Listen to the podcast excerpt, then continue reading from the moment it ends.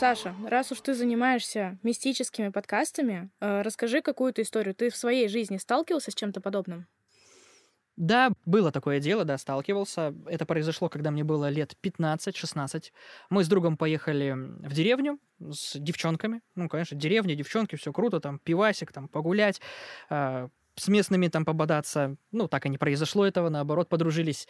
И был момент, когда мы пришли на кладбище, вот, э, там одна девочка под шофе в наглую взяла на могилку, вылила пол бутылки пива ну, не бутылки, банки, ну, не суть. Короче, пиво вылило на могилку. И мы такие, блин, ты что делаешь? Типа, ну, ж нельзя. Я особо неверующий, я агностик. А, был когда-то атеистом, сейчас я агностик.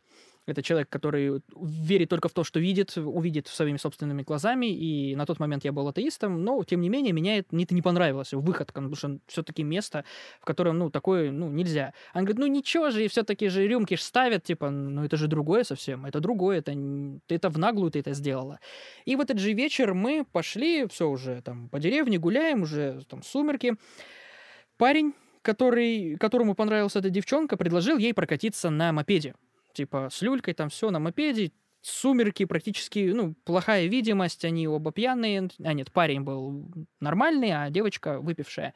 Они садятся, все, вот дорога, вот чисто вот тут дорога, и, дерев... и дети, домики по, по бокам стоят. Все, они едут, мы что-то там разговариваем, там туда-сюда, и они такие едут, едут, и слышим, бабах, прям такой сильный-сильный удар. Мы такие, что такое?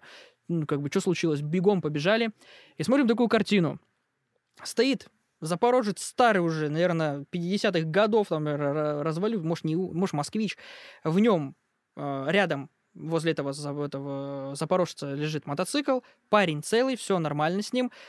Вмятина на этом запорожце сзади прям такая хорошая, прям сильный удар, потому что там вся деревня услышала. И девчонка такая стоит в крови вся.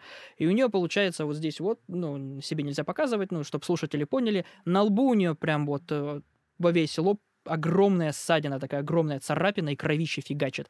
Как в Кэрри, когда она во время выпускного начала это свиной кровью всех обливать телекинезом своим. Она также стоит в кровище, орет, всю фигня. Пацан, не выпивший, все с ним нормально, целый, невредимый, мопед перекуроченный, она стоит в крови, я такой, ну ни хрена себе. То есть я в этот момент, вот это было что-то мистическое, либо еще что-то, но этот момент меня прям очень сильно как бы, ну, пошатнул, и вот, э, может быть, в какую-то долю, долю момента я понял, что какая-то, может быть, карма существует, либо еще что-то, ну, потому что, как бы, 2 плюс 2 складываем, она на могилу выливает бутылку пива, и тут в, в этот же день вечером она врезается э, с парнем. Может быть, парень э, не справился с управлением, не увидел, потому что все-таки темно было, фонарей, ну, как ты понимаешь, в деревне особо нет, как бы, может быть, он не увидел и врезался, это все стечение обстоятельств так произошли, и вот можно подвести это как к карме, но, тем не менее, как бы, вот этот вот момент в жизни, вот можно его так около мистический, можно все-таки его приравнить к этому. И это было вот для меня вот самое такое шоком.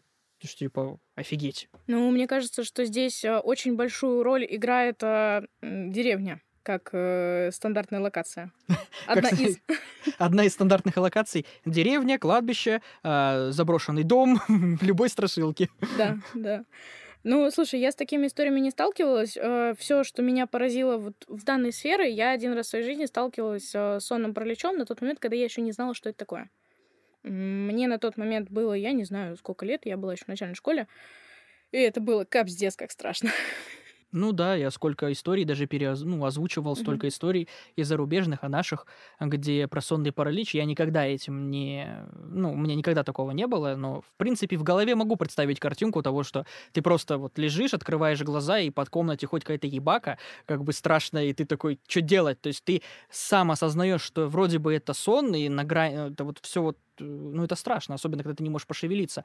У меня такое было ощущение в детстве, когда я был маленький, а мне снился очень э, сон один единственный. Вот кто-нибудь знает Битлджуса? Вот я думаю, ты знаешь, что такое персонаж Битлджус, и у меня был сон такой, что я от него убегаю, от этого Битлджуса, поднимаюсь по лестнице, э, по такой высокой лестнице. Он за мной, и эта лестница отталкивается от стены, и я падаю. И у меня вот это ощущение, что я падаю, я просыпаюсь от этого. Очень прям вот э, резко. Еще у меня был момент такой, что я в детстве пересмотрел один из таких первых ужастиков, это был «Крик». Это «Призрачное лицо», э, «Маньяк», э, сейчас уже вроде последняя какая-то, пятая вроде бы часть вышла вот недавно буквально. И когда я в детстве был маленький, я его посмотрел один ночью, родители ушли куда-то там отдыхать с друзьями, я дома сижу, и получается так, что комната находила, ну, так, зал, и там угол был, и прихожая. Вот так вот, ну, не знаю, слушатели, может, поймут. И после того, как я посмотрел этот фильм, я его посмотрел несколько раз, я почему-то всегда думал, у меня в, кар- в голове была картина, что он сейчас из угла вылезет, вот эта вот маска вылезет из угла. Я особо не так сильно-то боялся, но именно само ощущение, что он сейчас вот появится, это особенно детское воображение, которое дорисовывает всегда. Я какой-нибудь ужастик посмотрю, и я в темноту смотрю, и у меня начинает фантазия херачить, там, сейчас какая-нибудь ебака вылезет тебя за ноги, там утащит куда-нибудь, вот это вот у меня вот, да, вот, это детская фантазия, так сказать. Так это не только детская фантазия, это скорее ориентированная фантазия на подобные вещи, а, если говорить уже о каком-то более взрослом возрасте. Потому что даже а, как фанат э, подобных Тони, а, могу сказать, что вот фантазия работает очень э, очень сильно в моменте. Э, приведу пример. У тебя был какой-то там сборник историй еще в каких-то очень сильно лохматых годах и очень странных очень старых выпусках про поисково-спасательную службу. Угу, да, мы озвучивали ее целой группой ребят. Вот. А, про эти, про лестницы там была, да, короче, да, история. Да, да. Просто, я понимаю, что это как бы просто совпадение, но оно настолько красочно эмоционально вписалось в тот момент, когда я, я за каким-то чертом слушаю это два раза, по три часа. Первый раз, когда я слушала, а, я приезжала к себе домой, откуда я, в общем-то, родом, а, и шаталась по лесу. Иду себе, значит, э, прекрасненько, а там такие прям довольно широкие вот эти вот лесные дороги, я вижу вдалеке просто, знаешь, вот обычная такая сколоченная лестница просто стоит рядом с деревом. Я так стою в этих наушниках, смотрю на эту лестницу, думаю, нахер надо.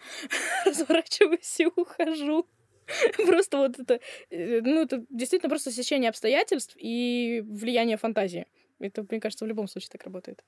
Ну да, согласен.